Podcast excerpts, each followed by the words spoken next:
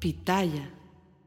Hola, ¿qué tal? ¿Cómo les va? Bienvenidos, qué gusto saludarlos. Mi nombre es Felipe Cruz. Oiga, pues vamos a comenzar a platicar la historia de hoy, porque miren, de pronto hablamos de dinastías, que si la dinastía Pinal, que si los Soler, que si los no sé qué, que si los no sé cuándo. Bueno, y son dinastías que a lo largo del tiempo han trabajado en su nombre, en su marca y en su apellido, que muchos de esos apellidos son construidos a base de trabajo, de esfuerzo, de, mucha lucha también. Pero fíjense que en ocasiones quienes inician estos, em, pues, ¿cómo decirlo? Estos matriarcados en muchas ocasiones o estas em, dinastías, en la gran mayoría, las primeras generaciones son personas a las que se les recuerda por películas, por eh, eh, programas de radio, de televisión, por eh, alguna telenovela. Pero a veces ya las nuevas generaciones son más recordados por escándalos, por pleitos, y ya el asunto de trabajo de los papás o de los abuelos en ocasiones se llegan a olvidar. Miren, hablando del apellido Ferriz, ¿no? la, la, familia Ferriz, híjole, Miren, la, historia de don Pedro, el, patriarca, el mero mero de la familia, de verdad que es una historia tan interesante que hoy se las voy a platicar. Y desafortunadamente, al día de hoy, en este 2023, 24, si conocemos y sabemos de la familia Ferris, es a través de los escándalos del nieto, ¿no? De, Pedro Ferriz Híjar, que, que, cada vez, desafortunadamente, y, y se los digo desafortunadamente, porque yo no dudo en que el señor tenga su talento, yo no dudo en que el señor pueda ser un buen comunicador o un buen, periodista, pero ha enfocado más su carrera, Pedro Ferriz Híjar, en los escándalos, en eh, situaciones en que si te demando, me demandas, me dijo, te dije, le dije, nos dijimos, y pareciera que cada vez que este muchacho habla o, eh, bueno, ya no es tan muchacho, ¿verdad? Habla o escribe, se hunde cada vez más. Miren, de entrada, Pedro Ferriz Hijar no tiene relación con su familia. Dicho por él, porque ni siquiera lo estamos inventando. los problemas de Pedro Ferriz Híjar con su familia los ventila a través de las redes sociales y es penoso. Yo, yo no me puedo imaginar a un don Pedro Ferriz Santa Cruz a su abuelo peleando de esa manera a través de los medios de comunicación. No sé, muy probablemente no lo hubiera hecho el señor, porque creo yo que era de otro código postal, don Pedro Ferriz eh, Santa Cruz, el abuelo. Fíjense que además, eh, este muchacho, Pedro Ferriz Híjar, que él mismo lo ha aceptado, que ha vivido sumergido en los vicios, en los excesos, en las drogas, y, de verdad, ojalá algún día retome su camino y, pueda hacer algo importante e interesante en su vida. En el caso de su papá, de Pedro Ferriz Híjar, hablando de don Pedro Ferriz de Con, Claro, un extraordinario comunicador, a mi gusto, a mi manera de, ver, me parece un, un personaje a quien por lo menos ver un noticiero con él me agrada me gusta con, con el papá de él, ¿no? Con, con Pedro Ferriz eh, de Con. Pero fíjense que también ha tenido sus buenos escándalos. Recordemos que eh, a Pedro Ferriz de Con lo agarraron con, con las manos en la masa, con una muchachita, aparte muy jovencita, de eh, grupo MBS, ¿no? Cuando él colaboraba en esa estación teniendo él a su esposa. Y recordemos que en aquel momento Pedro Ferriz de Con quería ser presidente de la República, él aspiraba a ser presidente. Y mucha gente le decía, a ver, señor, si no le puede ser fiel a su esposa, ¿cómo le va a poder ser leal a un país? no invente y se lo agarraron de bajada. Una cosa de verdad terrible, porque además todos estos líos y todos estos pleitos de la familia Ferriz como que sin, sin pudor alguno salen a través de las redes sociales, lo cual de verdad que es algo muy, muy, muy triste, porque de verdad que el, el apellido, creo yo, pues que merece un poquito más de respeto. Pero fíjense que el apellido Ferriz no toda la vida fue sinónimo de escándalos, de, de, de estar peleando con medio mundo, de demandas y de todo eso. No, hubo un Ferriz que sí trabajó que sí trabajó y mucho y se hizo un gran nombre en los medios de comunicación. Tanto que frases como un mundo nos vigila o el gran premio de los 64 mil pesos vienen a nuestra mente recordando a este personaje. Y me refiero a don Pedro Ferriz Santa Cruz. Fíjense nada más, este señor que, eh, bueno, nació hace aproximadamente, ¿qué podemos decir? Unos 103 años, imagínense nada más cuánto, cuánto tiempo ya, ¿no? Él, de hecho, nació en Piedras Negras, allá en el estado de Coahuila. Eh, pues prácticamente lo, a él lo conocimos por sus trabajos como periodista, como presentador de televisión, como locutor, como escritor, como investigador y como pionero tanto en la radio, pero también en la televisión. La historia de él es muy interesante y es muy bonita. Fíjense ustedes que el papá de don Pedro Ferriz Santa Cruz, aquel señor, no, no, que aparte un vocerrón de don Pedro, y nos quitamos el sombrero, claro que sí, por él. Fíjense que eh, fue hijo de un ferrocarrilero. Estamos hablando de la época de la Revolución Mexicana, y resulta que este señor, don Pedro Ferriz Monroy, el papá, ahora sí que el, podríamos decir el abuelo de, Pedro Ferriz, no, el bisabuelo de Pedro Ferriz Híjar. Fíjense ustedes que era, además de todo, un líder sindical ferrocarrilero. Ese era su, su, pues prácticamente a lo que se dedicaba. Él estaba casado con doña Luisa Santa Cruz Pichardo. Resulta que ella, ella era una eh, profesora de primaria. Imagínense a los dos, ¿no? Norteñotes de allá de, del meritito Coahuila. Ella, una mujer muy, muy, muy guapa. Eh, ellos se casaron y tuvieron dos hijos. Pero fíjense ustedes que cuando iban a ser su segundo hijo, que en este caso fue Pedro Ferri Santa Cruz, pues la familia estaba en crisis. Y estaba en una crisis económica terrible. ¿Por qué? Porque don Pedro Papá, don, don el ferrocarrilero, el señor ferrocarrilero, fíjense que se puso en aquellos años a darle su apoyo como líder sindical a un movimiento de, huelga que se hizo en favor de los ferrocarrileros. Y entonces eso no le gustó para nada al gobierno, pero para nada, para nada. Y entonces lo que hizo fue, una vez que termina la huelga, despedir a toda aquella gente que estuvo metida en el asunto de, lo, de, la huelga de los ferrocarriles. Y don Pedro, que en aquel momento, pues acababa de nacer su segundo hijo, que fue Pedro Ferri Santa Cruz, imagínese nada más encontrarse sin trabajo en un país en donde además con esta situación de la revolución, pues era muy, muy, muy inestable mientras él se eh, buscaba trabajo y se daba cuenta que no, no encontraba en, lugares cercanos, poco a poquito fue yéndose más lejos y más lejos y más lejos, hasta que pues ya no pudo regresar a su casa. Entonces le dejó encargada eh, o encargados a su esposa y a sus hijos, a su propio suegro. Entonces, resulta que eh, le, le, dijo, oiga, pues don, don papá suegro, ¿no? Don Francisco Santa Cruz le dijo, pues ahí le encargo, por favor, a mi mujer y le encargo a mis hijos. Este señor, don Francisco Santa Cruz, era un trabajador de aduanas. Y fíjense que él se queda con la familia eh, de, Pedro Ferriz, se queda con, con, todos ellos, bueno, con los niños y se queda pues obviamente con su hija. él es quien le da esta pues como figura paterna a los, a los niños, pero además obviamente quería muchísimo, muchísimo a su, a su hija, ¿no? Pues a final de cuentas, él sabía, el suegro sabía que el yerno se había ido y no porque quisiera, sino porque pues la necesidad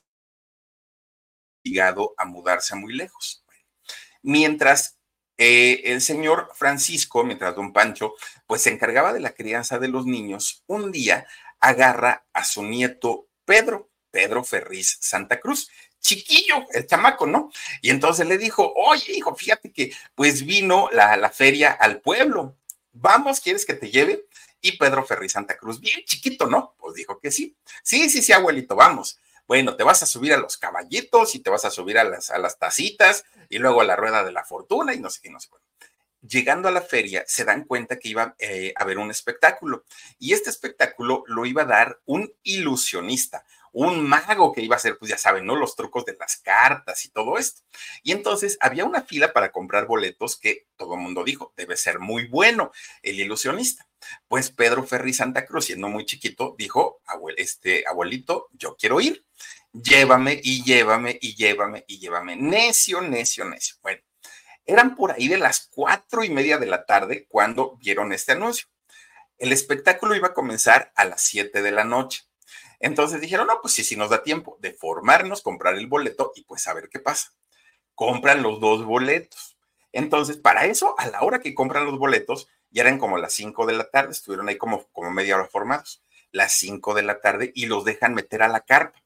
Entonces, resulta que de ahí pues dijeron, es a las 7 el espectáculo, pues nos esperamos un ratito, ¿no? A ver a que empiece. Oigan, pues 15 minutos, 20 minutos y nada, y nada, y nada, y nada.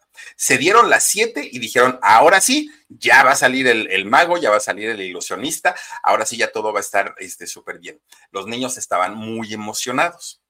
De repente, pues no veían que se abriera la, el telón, no veían que, se prendieran las luces y los chamacos ya estaban desesperados. Siete de la noche con 20 minutos y el mago nada más nada.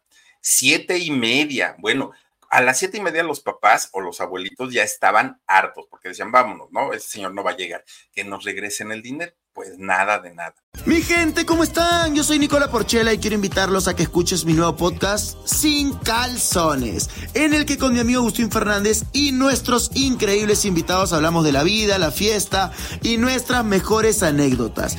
Y obviamente todos los detalles que no contamos en ningún otro lugar, solo lo van a tener acá en Sin Calzones. Ven a escucharnos como más nos gusta estar sin calzones. Ustedes ya saben que nos gusta andar sin calzones por todos lados y a ustedes les gusta vernos sin calzones. Esto todos los jueves en cualquier plataforma donde escuches podcast y en YouTube. Las 8 de la noche y el bendito mago no llegaba. Bueno, ya todo el mundo estaba vociferando, todo el mundo ya estaba, pues imagínense ustedes diciéndole hasta de lo que se iba a morir al pobre mago.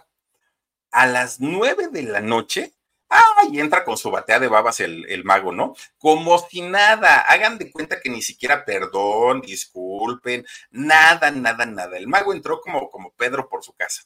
Y entonces, cuando entra, llega la rechifla.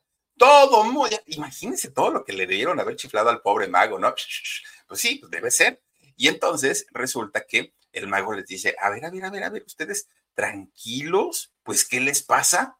¿Cómo que qué nos pasa? Pues si nada más ve la hora, tú dijiste que a las 7 y ya tenemos aquí dos horas esperándote y tú no puedes salir. A ver, a ver, momento, momento. En el boleto dice que a las 7 de la noche, ¿cierto? No, pues que sí. Vean sus relojes.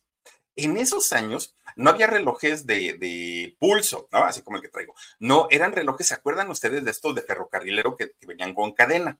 Entonces saca eh, la gente sus relojes de cadena para ver la hora ¿cuál va siendo la sorpresa? Que en los relojes de la gente, el reloj marcaba las 7 de la noche, no las 9, como, como toda la gente estaba consciente y estaba segura que ya eran las 9 de la noche, no, decía las 7 de la noche. Todo el mundo se quedó impactado porque no daban crédito, todos estaban conscientes que ya eran las 9, cuando en realidad eran las 7 ese momento del reloj, del mago, de, haber vivido algo inexplicable, fue lo que a Pedro Ferriz eh, Santa Cruz, siendo pequeñito, le voló la cabeza literalmente. Fíjense que desde ese momento, Pedro Ferriz eh, Santa Cruz se apasionó con todo lo que tenía que ver con los temas inexplicables, paranormales, de extraterrestres, todo lo que tenía que ver con algo que no fuera tan fácil de explicar, Pedro Ferriz eh, Santa Cruz, siendo niño, dijo, yo quiero saberlo todo, quiero leer todo, quiero informarme de todo. Desde ese momento, eso fue lo que cambió su, vida. Bueno, pasan, eh, pasa el tiempo y de repente su papá regresa y les dice que pues sí iba a, volver a trabajar, pero ya allá en, en, Coahuila, pues ya no iba a poder hacerlo. Entonces que se tenían que mudar hacia la Ciudad de México, al Distrito Federal. Es aquí en el Distrito Federal donde sus papás lo meten a la primaria, a Pedro Ferri Santa Cruz. De hecho, fíjense que estudió en una primaria que se llama José Vicente Villada. a mí me suena mucho, la verdad no sé dónde está, pero sí, me suena mucho sobre todo cuando Omar, recordarás, que íbamos en las camionetas de regalo de, regalos de la estación a dejar discos e íbamos mucho afuera de esta primaria, José Vicente Villada. Bueno, pues ahí entró a la primaria don Pedro Ferriz Santa Cruz, claro, siendo todavía un niño. ¿Qué era lo que hacía en sus horas de recreo, cuando, cuando tenía tiempecito y todo? Fíjense que mientras los chamacos, sus compañeros, estaban jugando al fútbol, al bote pateado y todo esto, Pedro Ferriz compraba eh, o le pedía a su papá y a su mamá que le compraran libros de Julio Verne. Fíjense, uy, bueno, Julio Verne y todas estas historias fantásticas, ¿no? De, Julio Verne, viaje, al centro de la Tierra. Bueno, es, estos libros tan, tan, tan, tan buenos y tan bonitos. También le gustaba mucho leer esta historia de la Guerra de los Mundos de H.G. Wells, que, ya sabemos todo, hasta película, ¿no? De, de todo esto. Fíjense que era lo que básicamente hacía Pedro siendo niño, siendo muchachito. Ahora, llegó un momento en el que de tanto leer y leer y leer, él decía, pues es que ya no hay otra cosa que pueda, que me pueda sorprender. Y fíjense que cambia su afición de leer hacia escuchar la radio. Sobre todo que en México, pues en esos años, la radio empezaba, apenas empezaba. Miren, si no estoy mal, por aquella época, la única estación de radio que existía era la XW, la voz de la América Latina. Y entonces todo se hacía en vivo comerciales, música, locutores, todo era en vivo, ¿no? Porque pues no había cintas, no había grabación. Y fíjense ustedes que eh, Pedro Ferriz, eh, Santa Cruz, siendo muy chavito, él se, apasionaba tanto con la música que pasaban en la XW, con, la, con las voces de los locutores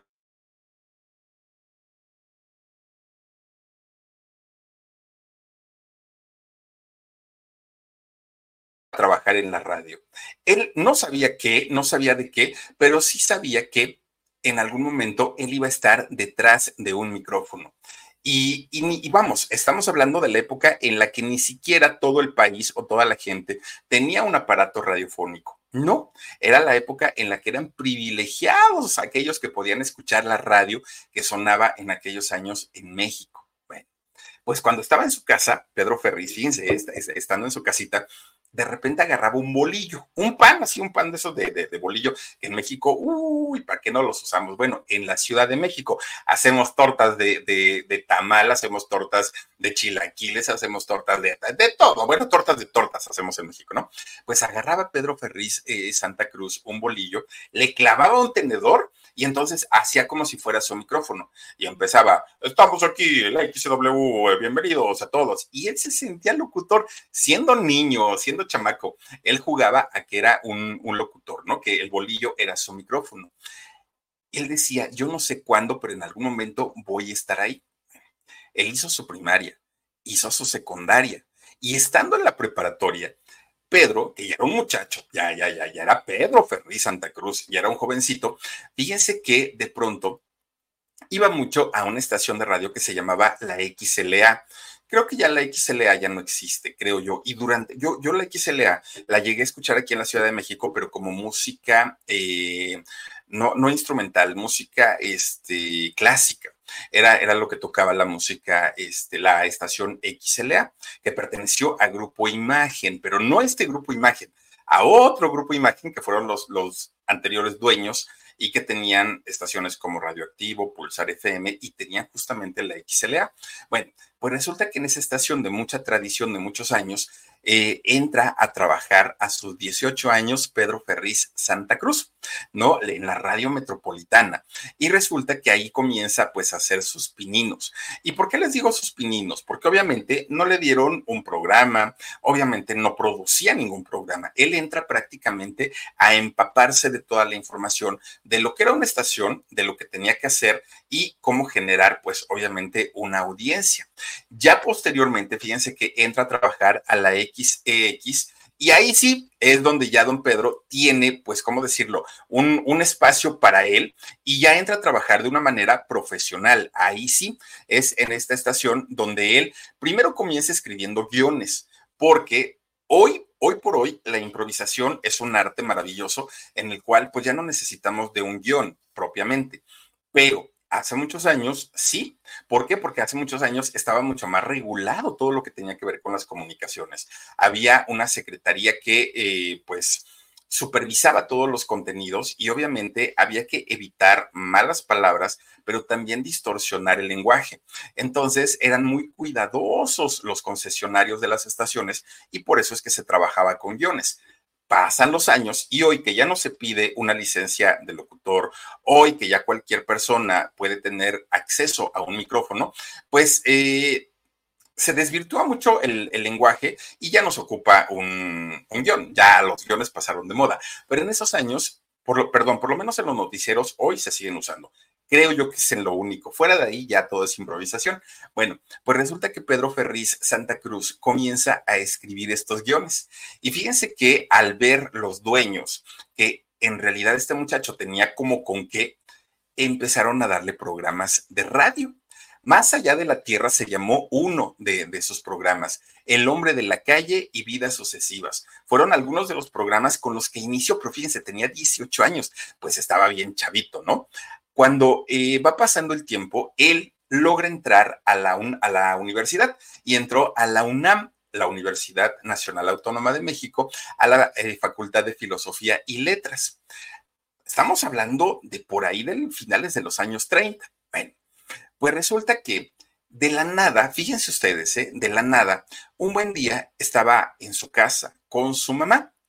Para ser exactos, era el año 1938 y eh, fue un 15 de noviembre. Resulta que ese día, Pedro Ferri Santa Cruz, como todas las mañanas, se despide de su mamá para irse a la escuela. Su mamá le da la bendición y fíjense que después de irse Pedro a la escuela, le avisaron que su mamá había muerto. Mi gente, ¿cómo están? Yo soy Nicola Porchela y quiero invitarlos a que escuches mi nuevo podcast Sin Calzones, en el que con mi amigo Agustín Fernández y nuestros increíbles invitados hablamos de la vida, la fiesta y nuestras mejores anécdotas. Y obviamente todos los detalles que no contamos en ningún otro lugar, solo lo van a tener acá en Sin Calzones. Ven a escucharnos como más nos gusta estar sin calzones. Ustedes ya saben que nos gusta andar sin calzones por todos lados y a ustedes les gusta vernos sin calzones. Esto todos los jueves en cualquier plataforma donde escuches podcast y en YouTube. De la nada. O sea, en la mañana él salió, le dio un beso, ella le dio su bendición y en cosa de horas la señora había fallecido. Fíjense nada más. Después de algún tiempo, Pedro se enteró que su mamá estaba enferma de cáncer pero en aquel momento, pues obviamente no, no estaba enterado y para él fue algo que lo llevó a la depresión total porque no se lo esperaba, porque además de todo, su mamá, doña María Luisa, era una mujer muy joven, muy, muy, muy joven, pero Pedro también lo era. Y entonces, pues no le queda de otra más que continuar con su vida. Y siendo muy jovencito, a los 18 años, conoce por primera vez la tragedia, una tragedia además de todo terrible de haber perdido a su mamá de esa manera. Bueno, él continúa con su vida y llegando el año de 1945, fíjense que conoció a una mujer que le impactó desde el momento en el que la vio, una mujer llamada Guillermina de Con. Guillermina Mina le decían, eh, y fíjense que de ella se hizo prácticamente novio en cosa de semanas y posteriormente se casa con ella en 1945. Con ella tuvo a sus hijos. De hecho, fíjense que eh, Guillermina fue la pareja de don Pedro de toda la vida, de toda la vida. Obviamente esto nos habla de un Pedro Ferri Santa Cruz en donde no conoció los escándalos y si los conoció, Vaya manera de disimularlos, de cubrirlos, porque no nos enteramos, ¿no? Y lo que sí supimos es que estuvo con su pareja toda la vida. Bueno, sus hijos, Gabriela Okiki y Pedro, Pedro Ferriz de Con. Bueno, pues resulta que Pedro Ferriz Santa Cruz era un hombre muy exitoso en la radio, muy, muy, muy, muy, muy exitoso. Tanto que fíjense que de repente en el año 48, él se casa en el 45 y en el año 48 le proponen unirse a un personaje para crear un programa igual de radio, pero pues obviamente con una gran proyección. Este personaje del que les hablo es nada más ni nada menos que Daniel Pérez Arcaraz. Y ustedes dirán, ¿quién es? Bueno, posteriormente, claro que en la televisión nos enteramos quién fue Daniel Pérez Arcaraz. Y estaba otro muchacho llamado Raimundo Muciño. Los tres, fíjense que eh, arman una revista de, radio, es decir, un programa de variedades, un programa que tenía secciones, que hablaban de, todo un poco, y resulta que este, eh, esta revista o este programa comienzan a llenarlo, pero miren, de anuncios que si no vendían una cosa, vendían otra y otra y otra y otra y otra y otra y otra. Y obviamente todo es negocio, todo absolutamente es negocio. Y gracias a ese programa que eh, comienzan a, mm, pues, ¿cómo decirlo? Pues que, comienzan a llegar, fíjense que Daniel y Pedro fueron llamados a la televisión. Daniel eh, Pérez Arcaraz y eh, Pedro Ferriz Santa Cruz fueron llamados a la televisión, que en aquellos años ni siquiera existía Televisa y les dan un programa llamado El Club del Hogar. Sí, el mismo donde estuvo Paco Stanley, Madaleno, bla, bla, bla. Bueno, muchos, muchos, muchos, muchos, ¿no?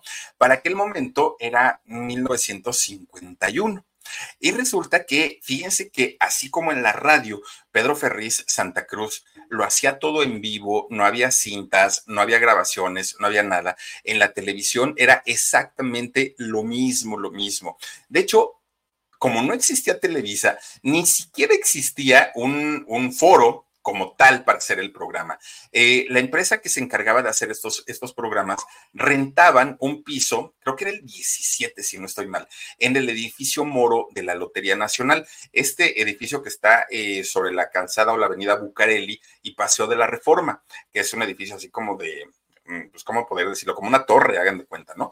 Y entonces en ese edificio es donde se rentaban estos espacios para poder grabar los programas. Bueno, el programa en realidad fue un trancazo y fue un exitazo. Uy, miren nada más.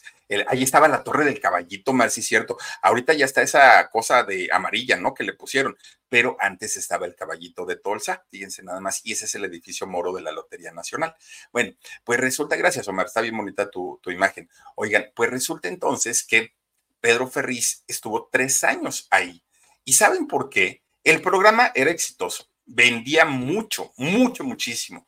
Pero de repente, un día, don Emilio Azcárraga Vida Urreta, el mero mero, el patrón, manda llamar a don Pedro Ferri Santa Cruz y le dijo, a ver, tienes dos opciones. Una, o continúas como payaso en el club o te vuelves un comentarista serio de noticias. Tú decide, porque ¿qué crees? Hay un patrocinador muy bueno que quiere eh, hacer un noticiero. Es General Motors, imagínense nada más que empresa. Y ya tengo al otro conductor, el Guillermo Vela, pero pues ahora sí que si tú quieres quedarte en el club del hogar, estás en tu derecho y yo ahí te dejo. Nada más si te digo que la gente, pues, no, de ahí no te va a bajar. En cambio, puedes hacer una carrera muy importante como periodista, como eh, comentarista de noticias y comentarista serio pues era una oferta muy tentadora, porque por un lado era hacer algo diferente, algo distinto, pero además Pedro Ferri Santa Cruz era un hombre de retos, que no, no porque ya eh, hubiera logrado estar en radio, ahí se quedó, no, él siempre eh, iba por más, iba por más, iba por más. Pues total, decidió salirse del programa más exitoso de la televisión para empezar un nuevo reto eh, haciendo su noticiero, que de hecho, quien redactaba las notas para ese noticiero, el de General Motors, era nada más ni nada menos que don Jacobo Zabludovsky. Ustedes imagínense, mucho antes de 24 horas. pues don, don Pedro Ferriz Santa Cruz ya era muy conocido, muy, muy, muy conocido. Pero fíjense que era más conocido por su humildad, por su sencillez, por ayudar a la gente de su staff o a la gente que no conocía, pero que sabía que estaba en alguna necesidad que por la fama. La fama era algo que no le, no le hacía tanto ruido. Lo que a él siempre le gustó fue convivir con todo tipo de personas. Yo no me imagino a, don Pedro Ferriz Santa Cruz diciéndole, eres un hijo de tanto, como lo hace hoy su, bisnieto, ¿no? No, no lo creo. Yo, eh, o su nieto más bien, su nieto. Yo, yo no creo que eh, haya sido de, de esta manera. Un hombre, además, bastante, bastante educado. Bueno, Imagínense cómo, cómo era de querido don Pedro Ferri Santa Cruz, que fíjense que cada que él salía de su noticiero en las noches, aquel noticiero de, General Motors, cada que salía del foro en donde hacían las noticias, siempre se encontraba a un muchacho, a un muchacho flaco, muy, muy, muy flaco, alto y con, con acento extranjero. Y este muchacho, flaco, alto, tenía una lata así de como de refresco, pues sí, una lata de refresco, y salía así este, agitándola, ¿no? Don Pedro, don Pedro, le decía, coopérese para la causa, ¿no? Y don Pedro se metía las manos a la bolsa y sacaba una moneda de cinco pesos y se la daba. Gracias, gracias, decía este muchacho, ¿no? Eso era todos, todos, todos los días, todos los días. De repente un día, pues don Pedro se entera que ese muchacho ya no estaba. Ay, pues, ¿qué le pasó a este muchacho flaco y alto, no? ¿Quién sabe para dónde se fue? Oigan, no al ratito, pues él que daba las noticias, imagínense, fue de los primeros en enterarse. Este muchacho desde México estaba planeando un movimiento, una revolución en su país. Era nada más, nada menos que Fidel Castro. Fíjense nada más. Y don, don Pedro Ferriz Santa Cruz, sin quererla, pues colaboró para la revolución de allá de Cuba. Fíjense nada más lo que iba a saber, ¿verdad? Ay, don Pedro, si hubiéramos sabido, lo hubiéramos dicho.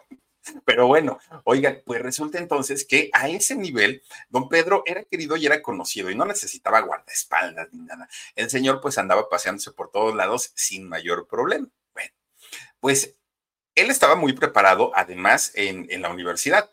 Pero fíjense que a lo largo de toda su, su, trayectoria de trabajo, él se siguió preparando y de hecho terminó también una carrera como profesor de historia independientemente a lo que ya había estudiado. Bueno, de repente, pues ya que eh, había logrado consolidar un nombre, don Pedro Ferri Santa Cruz, en la televisión y que la gente ya lo ubicaba muchísimo, nuevamente el patrón, don Emilio Azcárraga Vida Urreta, lo selecciona para conducir un programa que de hecho este programa es, eh, se originó en Estados Unidos, Después se hizo la versión en México para radio y posteriormente hicieron la adaptación de radio para hacer la versión del premio de los 64 mil pesos en la versión mexicana para la televisión.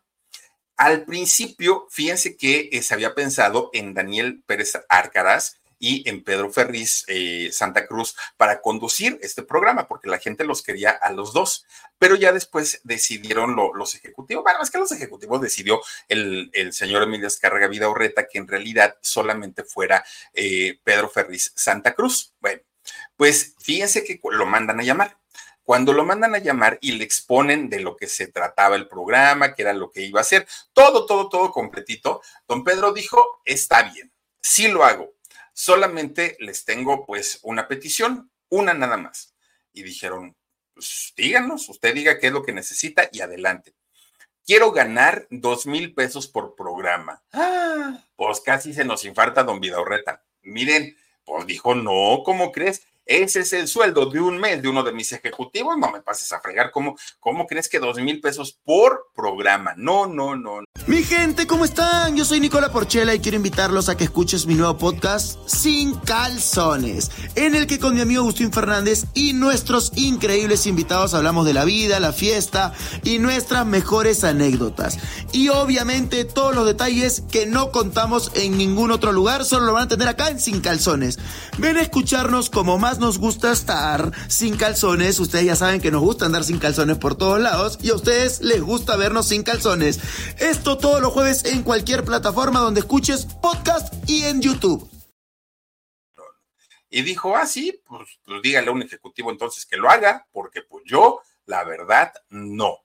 no. Yo es lo que valgo, ¿no? Y usted me enseñó a cotizarme, entonces ahora no se mande quejando. Y fíjense que no, no lo hizo, dijo don Pedro, pues no.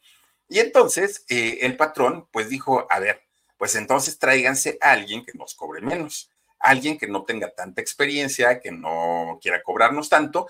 Y el elegido, y les va a sonar el nombre, fue un muchacho llamado Carlos Albert. Fíjense que Carlos Albert, eh, que al día de hoy, lo, y sobre todo la gente que le gustan los deportes, lo ubicamos como un comentarista deportivo de los de la vieja guardia. Hoy ya Carlos Albert pues tiene sus años pero en aquel momento estaba tan chavito, estaba tan jovencito que le dijeron, pues mira, te damos 100 pesos y conduce el programa. Y no le quedó de otra más que aceptar a Carlos Albert.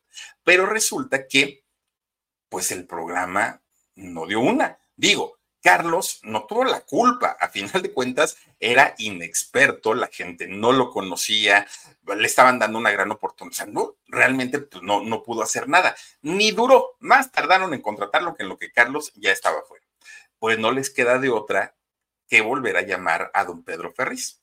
A ver, Pedro, ¿qué quieres? Otra vez, ¿no? Pues viene la pregunta y él dijo, yo no tengo más peticiones, lo único que quiero es que me respeten lo que estoy pidiendo. Dos mil pesos por programa. ¿Les gusta? ¿No les gusta? ¿Me quedo? ¿No me quedo? ¿Qué hacemos? Pues le tuvieron que doblar las manos y dijeron, está bien, quédate y tú lo haces.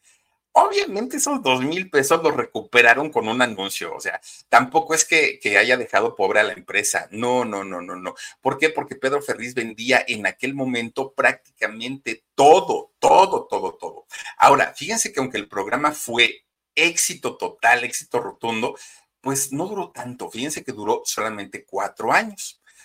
Durante todo ese tiempo, tanto siendo conductor de noticias, eh, redactor de noticias, conductor de, de los 64 mil. Fíjense que durante todo ese tiempo, don Pedro Ferri Santa Cruz nunca dejó de interesarse por los temas inexplicables, por los temas paranormales. Para él era algo que, lo, que le sorprendía mucho y que además de todo le gustaba, le fascinaba muchísimo. Entonces él comenzaba a hacer investigaciones sobre los avances que, tenía la ciencia, eh, sobre todo en la exploración del espacio, ¿no? cuando eh, dicen que viajó el hombre a la luna, hay quienes dicen que eso nunca sucedió, pero para él eran eh, o fueron eventos bastante, bastante importantes que marcaron la vida y la existencia de don Pedro Ferriz Santa Cruz. Bueno, se obsesionó tanto, tanto, tanto, que lo que él quería, fíjense nada más, era encontrar pruebas irrefutables de que existían los ovnis, la magia, eh, la, la, telepatía, todos estos temas era algo que a él simplemente le apasionaban. Y fíjense ustedes que al hacerlo público y de pronto mostrar su interés, que él quería saber hacer y a burlas no solamente de sus compañeros, de sus colegas, el mismo público que ya le tenía una credibilidad, que ya le tenía una confianza, comenzaron a burlarse de él. Y es que hagan de cuenta que de repente don Pedro, así muy serio como era él, muy, muy, muy serio, de repente empezaba a decir, a ver, vamos a hablar de eh, la estrella de Belén, ¿no? Por ejemplo, ahora que acaba de pasar la Navidad. La estrella de Belén, decía don Pedro, en realidad ya era una estrella, era un ovni que iba, este, que iba eh, guiando a, los Reyes Magos, ¿no? Y entonces la gente decía, no puede ser que un hombre tan preparado, tan estudiado, venga a decir este tipo de cosas. Para mucha gente decían que las eh, explicaciones o que las teorías que tenía don, don Pedro eran de locura, que no eran de una persona que estuviera bien de sus facultades mentales, ¿no? Don Pedro comienza a hablar su, su, frase tan icónica que es la de un mundo nos vigila y para mucha gente esa frase se nos quedó durante pues, prácticamente toda la vida, ¿no? Pero fíjense que eh, misma Televisa, misma Televisa se burlaba de don Pedro. Eh, en esa época recién empezaban a salir también los polivoces y los polivoces tenían un sketch del mundo nos vigila, hacían su parodia burlándose obviamente de, don Pedro. Y cada que pasaba el tiempo o conforme, conforme iban pasando los tiempos, fíjense que eh, la gente se iba dando cuenta que en realidad así tan descabellado el, el hecho de que eh, pudiera haber vida en, en, otros planetas, no sonaba ya tan descabellado. Poco a poquito nos íbamos dando cuenta que en realidad esto sí podía ser, ser posible, ¿no? Y cada vez más personas se fueron interesando poco a poquito en el tema ovni, poco a poquito. Bueno, Imagínense que llega el punto y llega el momento en el que de repente don Pedro, un día muy tranquilo en su casa, recibe una llamada nada más ni nada menos que de la NASA y recibe esta llamada para que llevara todo, todas las investigaciones que él había hecho eh, acerca de la vida en otros planetas para que fuera a exponer, para que tuviera ponencias allá en, en la NASA acerca de este tema. Entonces, imagínense algo, algo que, pues para muchos sonaba como a chiste, para don Pedro en realidad sí era algo bastante, bastante, eh, pues real y además él defendió esta historia y esta teoría durante toda su vida. ¿Quién iba a decir que ahora en el año 2024, bueno, ya nos hemos enterado que la misma NASA ha desclasificado documentos, que la NASA ha aceptado que si bien no se sabe si hay vida o no hay vida inteligente, si han habido avistamientos de qué o de quién, quién sabe. Pero eh, es algo que al día de hoy ya lo podemos hablar con toda normalidad y naturalidad y ya nadie nos va a decir locos. En la época de don Pedro era totalmente distinta, totalmente diferente. Fíjense que el, hecho de que don Pedro Ferriz eh, Santa Cruz tuviera este tipo de, mm, gustos hacia lo inexplicable y hacia las cosas que no son tan fáciles de explicar y de entender. hizo que comenzara también a tener problemas incluso en el gobierno. Fíjense ustedes que eh, Don Pedro Ferriz en algún momento se convierte en una referencia en los medios de comunicación. Él era, ¿no? Ya eh, una persona muy, muy, conocida. De hecho, cuando entra al poder don Adolfo López Mateos, expresidente de México, lo contrata para que se convierta en la voz del gobierno, es decir, en la voz institucional del sexenio de López Mateos, ¿no? Y a partir de ahí, don Pedro Ferriz Santa Cruz se convierte en un hombre muy cercano a los políticos de aquel entonces. Incluso, fíjense que cuando él estudió en la universidad, quien fue su compañero de clases en la universidad fue don José López Portillo, quien después se convirtió en presidente también de México. Bueno, pues resulta que, por cierto, ahora que hablamos de eh, José López Portillo, cuando entra al poder y como conocía a Pedro Ferri, Pedro Ferri Santa Cruz, fíjese que le dijo, oye, yo sé que estás muy ocupado en la cuestión de tus programas y todo esto, pero te quiero hacer una propuesta que no vas a poder desaprovechar. Te quiero dar la dirección de Notimex, esta agencia de noticias que pertenece al gobierno. Y además te quiero dar la dirección del canal 13, que en aquellos años, pues olvídenlo, no, no, no pertenecía a Ricardo Salinas Pliego, ¿no? Al tío Rich. Bueno, pues era una oferta muy tentadora para don Pedro, que dijo, va, me la juego, ¿no? Director de noticias en Notimex, bueno, director general de Notimex y además director del canal 13, un, puesto que, bueno, yo creo que ya lo hubiera querido cualquiera en, en este y en cualquier otro momento. Ya en el canal 13 es cuando don Pedro Ferriz Santa Cruz le da trabajo no nada más a gente como Javier Solórzano, como Carmen Aristegui, además también le da trabajo a su propio hijo, a Pedro Ferriz de Con. Fíjense que todo iba bien, todo iba bien porque con José López Portillo era pues su gran amigo de, la escuela, entonces lo conocía de toda la vida, pero con quien no tuvo una buena relación y sobre todo por estos temas escabrosos o inexplicables fue con Margarita eh, López Portillo la hermana de, José López Portillo, expresidente de México. Mi gente, ¿cómo están? Yo soy Nicola Porchela y quiero invitarlos a que escuches mi nuevo podcast Sin Calzones, en el que con mi amigo Agustín Fernández y nuestros increíbles invitados hablamos de la vida, la fiesta y nuestras mejores anécdotas. Y obviamente todos los detalles que no contamos en ningún otro lugar, solo lo van a tener acá en Sin Calzones.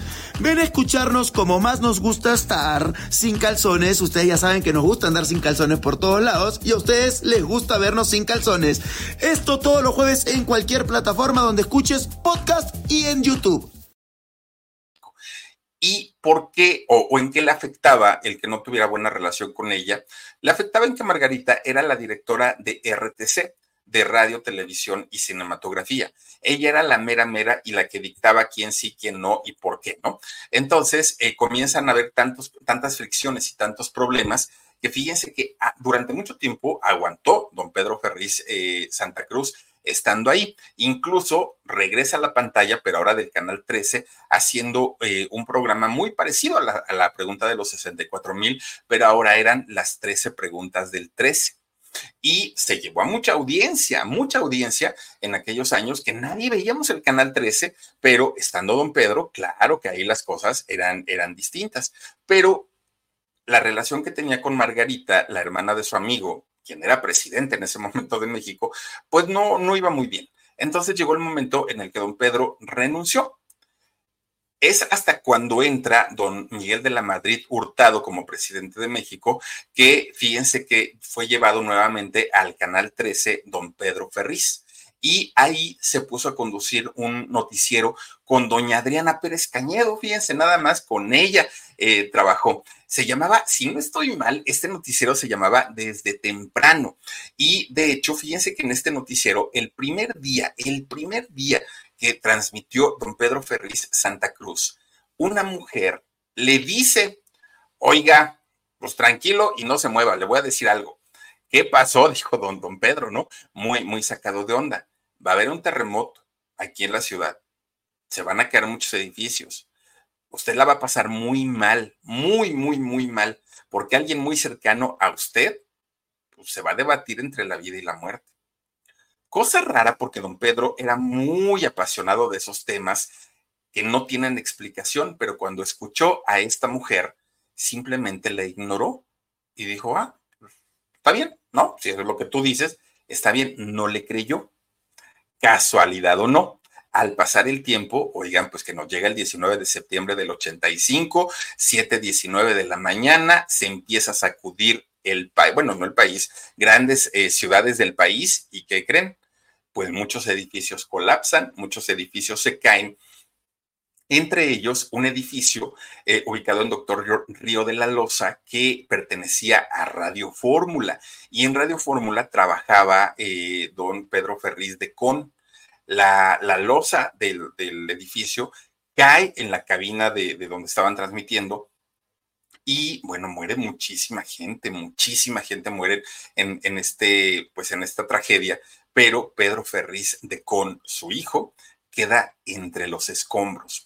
Fíjense que eh, él estaba transmitiendo en un, séptimo piso, pero el edificio de Radio Fórmula de ahí de Doctor Río de la Loza quedó como sándwich, se aplastó totalmente.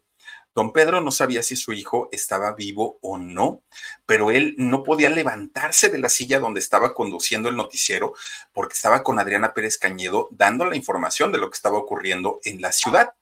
Es hasta el momento que le avisan que ya habían encontrado a su hijo y que estaba en muy mal estado físico, que él dijo, me tengo que ir, tengo que ir a ver a mi hijo porque ya lo encontraron. Y es como salió. De otra manera, fíjense que ahí se hubiera quedado eh, el señor dando pues las noticias de lo que ocurría.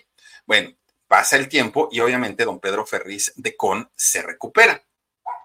Pero ya había pasado esta gran y segunda tragedia en la vida de don Pedro Ferriz Santa Cruz, la muerte de su mamá, ahora esta situación con el terremoto que aplastó de una manera terrible a su hijo Pedro Ferriz de Con. Bueno, pues resulta que al pasar el tiempo, fíjense que Pedro Ferriz, recordemos que fue el segundo hijo, pero su hermano eh, era un médico homeópata, pero miren, de esos eh, médicos de mucho prestigio, de mucho, mucho, mucho eh, prestigio, Francisco, el nombre de, su hermano. Y entonces, fíjense que un día Francisco, el hermano de Pedro Ferri Santa Cruz, pues estaba súper bien de salud. De repente, haciendo algunas actividades, se clava una astilla, una astilla de madera, ¿no? Se, se la clava. Y entonces pues, él decía, ay, quién sabe, luego me la quito, luego me la quito, luego me la quito. Se le fue olvidando. Pues la astilla de madera se le fue metiendo cada vez más a la piel, cada vez más, más, más, más, más, más, más. Oigan, de repente se va al torrente sanguíneo. Esta astilla, fíjense nada más. Y eh, comenzando a dar vueltas, pues prácticamente por todo el, el sistema circulatorio, resulta que se le aloja en un riñón. En el, en el riñón ya alojada esta astilla, pues el señor empieza a ponerse muy mal, muy mal, muy mal, y se lo llevan de emergencia a eh, Filadelfia, allá a Estados Unidos. Lo salvan, fíjense que, que le tuvieron que hacer quién sabe qué cosas, pero logran salvarlo. Pasa un año y le da un derrame cerebral a Francisco, el hermano de Pedro Ferri Santa Cruz, y muere. Fue otro golpe muy fuerte para don Pedro Ferri Santa Cruz, pero no paró ahí el asunto Resulta que Francisco, el hermano, su hermano, tenía un hijo, un hijo de nombre Francisco, igual que el papá, sobrino de Pedro Ferri Santa Cruz. Y resulta que este muchacho apenas había pasado un año, fíjense nada más, de, la muerte de su papá. Tenía este muchacho 26 años, cuando de repente dijo, ah, pues, digo, la vida hay que seguirla, y se va con unos amigos a los volcanes, al Iztaccíhuatl y al Popocatépetl, porque quería hacer rapel. Entonces dijo, nos vamos. Y ahí van, ¿no? Francisco con, con su grupo de amigos. Empiezan a poner las cuerdas para, para empezar a hacer la, la escalada. Oigan, este muchacho se zafa, se resbala y se va 300 metros al vacío. Ustedes imagínense 300 metros, es que es una, una altura en donde era imposible que el muchacho pudiera quedar con vida. Y murió.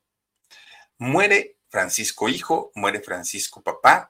Ya había vivido don Pedro Ferri Santa Cruz el, terremoto como la mayoría de los que estamos aquí del 85, ya había pasado por la muerte de su mamá. Bueno, una cosa de verdad terrible, terrible, terrible. Cuando llegan los años 90, bueno, don Pedro, de entrada, pues esas muertes le marcaron la vida, la, existencia. Pero fíjense ustedes, fíjense ustedes que cuando llegan los años 90, él seguía muy apasionado con los temas inexplicables, aunque las cosas que a él le pasaron siempre las quiso ver como más bien desde lejos. Pero ya en los 90, él se mete a un mundo totalmente nuevo para él, desconocido para él, y que fue el mundo de la política. Fíjense que al principio entró al PRD, al Partido de la Revolución Democrática, y después entró a otro partido en donde quiso ser jefe de gobierno de la ciudad, que en esos años, no recuerdo si era regente de, la ciudad o cuál era el, título que les daban a los, jefes de gobierno, pero se afilia a un partido político, pues que no, no iba a ganar nunca, ¿no? El partido del Frente Cardenista de Reconstrucción Nacional. Bueno, no ganó, obviamente, por la gobernatura de, la ciudad y nunca ganó, de hecho, un puesto político don Pedro Ferriz. Pero fíjense que eh, es cuando él decide, ya no estaba eh, dando sus eh, campañas políticas y es cuando decide convertirse en maestro de varias universidades. Un señor muy, muy, muy, muy activo, mucho. Si no estaba trabajando don Pedro en una cosa, estaba trabajando en otra todo el tiempo. Hasta que de repente, fíjense nada más que doña Guillermina, doña Mina, la, dije Mina, es Nina, doña Nina, la mujer con la que había vivido prácticamente 56 años de su vida, murió el 21 de mayo del año 2001. Fíjense que ella eh, muere por una insuficiencia cardíaca y eh, que se le complica con una eh, arteriosclerosis a, doña Nina y ella desafortunadamente muere allá en, en Estados Unidos en este en Houston. Fíjense que es a donde a ella se la llevan para atenderla. Obviamente esto puso muy mal a don Pedro Ferriz, mucho, mucho, muy mal. Y él siendo ya una persona adulta, a partir de ahí comenzó a enfermar, a enfermar físicamente, no solamente emocionalmente. Y fíjense que eh, un día de repente tuvo un conato de infarto. Afortunadamente se dieron cuenta y lo llevan de inmediato al, al hospital y logró sobrevivir lo que sí le recomendaron los médicos es que tenía que dejar el Distrito Federal e irse a vivir a nivel de mar para poder estar más tranquilo. Y es cuando se va a vivir a Acapulco. Fíjense que aún viviendo en Acapulco, buscó trabajo y comenzó a trabajar en la radio. Él eh, quería, ¿no? Pues de, alguna manera mantenerse activo. Y eh, su último programa de radio que tuvo fue el de un, El Mundo de Pedro Ferriz. Así se llamó. Fíjese que la, aún ya viviendo en Acapulco, estando mucho más tranquilo, pues su salud cada vez se veía más comprometida, se le veía más débil, hasta que finalmente, pues fue su hijo, Pedro Ferriz de Con, quien anunció que ya no iba a poder presentarse a trabajar. El señor ya estaba bastante, bastante eh, mal, hasta que finalmente, un 3 de septiembre del 2013, también su hijo es quien anuncia el fallecimiento de don Pedro Ferriz Santa Cruz. Se supo entonces que ya tenía varias semanas internado en un hospital de Houston, allá en Texas. Fíjense que don Pedro eh, Ferriz de eh, Pedro Ferriz Santa Cruz tenía 92 años al momento de su fallecimiento. Un hombre que en radio, en televisión, en todos los medios habidos y por haber, estuvo trabajando cerca de 60 años. Mi gente, ¿cómo están? Yo soy Nicola Porchela y quiero invitarlos a que escuches mi nuevo podcast Sin Calzones, en el que con mi amigo Agustín Fernández y nuestros increíbles invitados hablamos de la vida, la fiesta y nuestras mejores anécdotas. Y obviamente todos los detalles que no contamos en ningún otro lugar, solo lo van a tener acá en Sin Calzones. Ven a escucharnos como más nos gusta estar sin calzones. Ustedes ya saben que nos gusta andar sin calzones por todos lados y a ustedes les gusta vernos sin calzones. Todos los jueves en cualquier plataforma donde escuches podcast y en YouTube. Además, también se sabe que escribió más de cinco libros, por lo menos. Hizo cantidad de programas de televisión, programas de radio, y todo ello en una carrera sin escándalos en una carrera en donde hoy, si ustedes se dieron cuenta, hablamos prácticamente de la vida de, don Pedro, pero de la vida de trabajo y de su vida personal, pero no de escándalos porque no los protagonizó. Qué, triste y qué, qué, diferente ahora que con sus herederos, ¿no? Con, principalmente con su nieto, con, con Pedro Ferriz Híjar, pues poco se habla de sus trabajos periodísticos, poco se habla de, de estas de estos logros profesionales que sí tuvo su abuelo, que fue un hombre muy trabajador y pues ojalá llegara a retomar también el camino, porque pues no creo que don Pedro, donde se encuentre, esté muy contento viendo todo el relajo y todo el despapalle que se trae el, hijo y el nieto y la, y la, hermana y la tía y bueno, todo, todos contra todos en las redes sociales. Pero bueno, pues ahí está la historia de don Pedro Ferriz Santa Cruz y pues besos hasta el cielo y descanse en paz este maestro de la comunicación en México, indiscutiblemente que sí.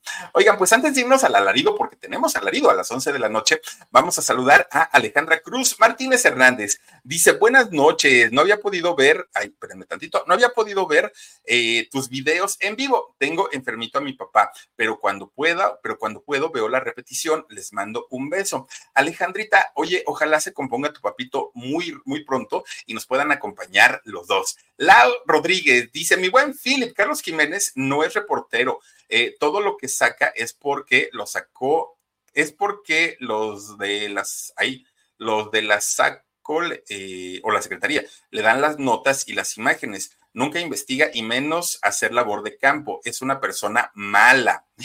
No me digas eso. Ay, Lau, ahora, Créeme, créeme que se lo voy a preguntar, se lo voy a preguntar. Mira, te voy a decir algo. Yo sé, yo sé que estudió en la Carlos Septién, sé que, que estudió ahí, pero le voy a preguntar, no está de más, yo le pregunto, pero este, vamos a ver qué, qué, qué, sucede. Leti Chávez dice, hola mi querido Philip, era muy niña cuando veía el programa de Un Mundo Nos Vigila, era muy gracioso cuando alzaba sus cejas, un gran locutor, nada que ver con su hijo y nieto, son un fiasco híjole, de, de, verdad que fíjense cómo hasta los gestos recuerda uno de la gente cuando tienen algo que nos dan, algo que nos transmiten.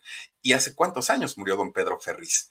Imagínense ustedes, y pues sí, es muy lamentable que hoy de su familia se conozca el apellido solamente por los escándalos. Triste, pero pues es una realidad. Claudia Ibarra dice, saluditos mi Fili, te mando besos y un mega abrazo de Navidad y Año Nuevo. Claudita, un beso también para ti, muchas gracias. Claudia Irene López Tocaya, mira, dice, mi hermoso, te extrañé, vámonos al alarido. Muchas gracias, Clau, por favor, vámonos al alarido. ¿Te pareces a Yuridia? ¿Mm? Guadalupe Antonio Gutiérrez dice, qué triste vida de don Pedro. Ay, si lo de su hermano y su sobrino, qué fuerte, ¿no? Y qué feo, aparte de todo. María Villota dice, eh, supe del señor Ferriz gracias a los polivos. Fíjate. Es que y se ponía sus cejotas y el, el no, no, tremendo. Gloria Martínez, me encanta el programa, te felicito, Philip. Siempre son muy interesantes tus relatos. Saluda, por favor, a Nochistlán, Oaxaca. Saludos, vecinos. Oigan, estamos como a hora y media más o menos de Nochistlán y les mandamos saludos a toda la gente. Cuando paso por ahí, por Nochistlán, compro siempre mis tortillotas de, de, de harina, no, de harina de trigo. Ay, qué ricas y se hacen unas quesadillas tan sabrosas. Los quesos de Nuchislán, buenísimos. Si no conocen, vayan a conocer todo el estado de Oaxaca, que es hermoso. Nidia Sánchez dice, Pedro Papá es un ególatra patológico y su hijo ha sufrido desde niño ese ejemplo. Claro que no lo va a aceptar ningún miembro de su familia. La víctima es el hijo. Yo no lo dudo, Nidia, no lo dudo ni tantito. Y, y creo yo que cuando una persona se comporta de una u otra manera, es el resultado de lo que vimos en casa, convivimos y, pues experimentamos en nuestra niñez. No dudo ni tantito lo que me dices, pero también creo yo que cuando tú sabes y eres adulto y sabes que tienes un problema, buscas ayuda. A estas alturas creo que sí lo hace uno, pero bueno, ahora sí que es cosa de cada familia. Juanita Hernández dice, Philip, ¿podrías hacer una reseña del señor Adolfo Cepeda, la voz universal? Fíjate, Juanita, que lo estoy, bueno, no, no es que lo esté buscando, sé dónde encontrarlo, pero eh, estoy viendo la posibilidad de platicar con él en persona. Ojalá, ojalá se pueda dar ese, eh, e, ese momento. Don, don Adolfo, además, un tipazo, yo lo conocí cerca de 20 años, tuve la oportunidad de convivir con él, con don Adolfo, más allá de la voz, más allá del talento que tiene este hombre para decir, universal, estéreo. Eh, lo, lo, conozco como persona, como jefe, sé que siempre trató muy bien a, la gente que colaboró con él. Un tipazo. Fíjate que la mayoría de la gente de su generación, hablando de, gente de radio, un Manuel Trueba Aguirre, un eh, Adolfo, Adolfo Fernández Cepeda, un este, Arturo Flores, gente de verdad increíble en la radio, increíble, increíble. Y me encantaría platicar con él porque vaya, vaya que tiene historias muchas las sé y muchas las conozco, pero qué mejor que eh, en algún momento él nos pudiera hacer el favor de platicarnos esas historias tan maravillosas de, la radio cuando es que le tocó abrir Universal Estéreo a don Adolfo, una cosa impresionante. Pero bueno, vámonos al alarido. Muchísimas gracias por haberse conectado con nosotros. Les deseo que pasen una bonita noche y el día de mañana, ah, una historia de una villana, pero villana, villana que nos hizo sufrir, llorar y fue odiada, odiada, pero dicen que era re buena persona. Mañana se los platico, cuídense mucho, pásenla bonito. Soy Felipe Cruz el Philip. Adiós, gracias Dani, Omar y a todos ustedes. Adiós.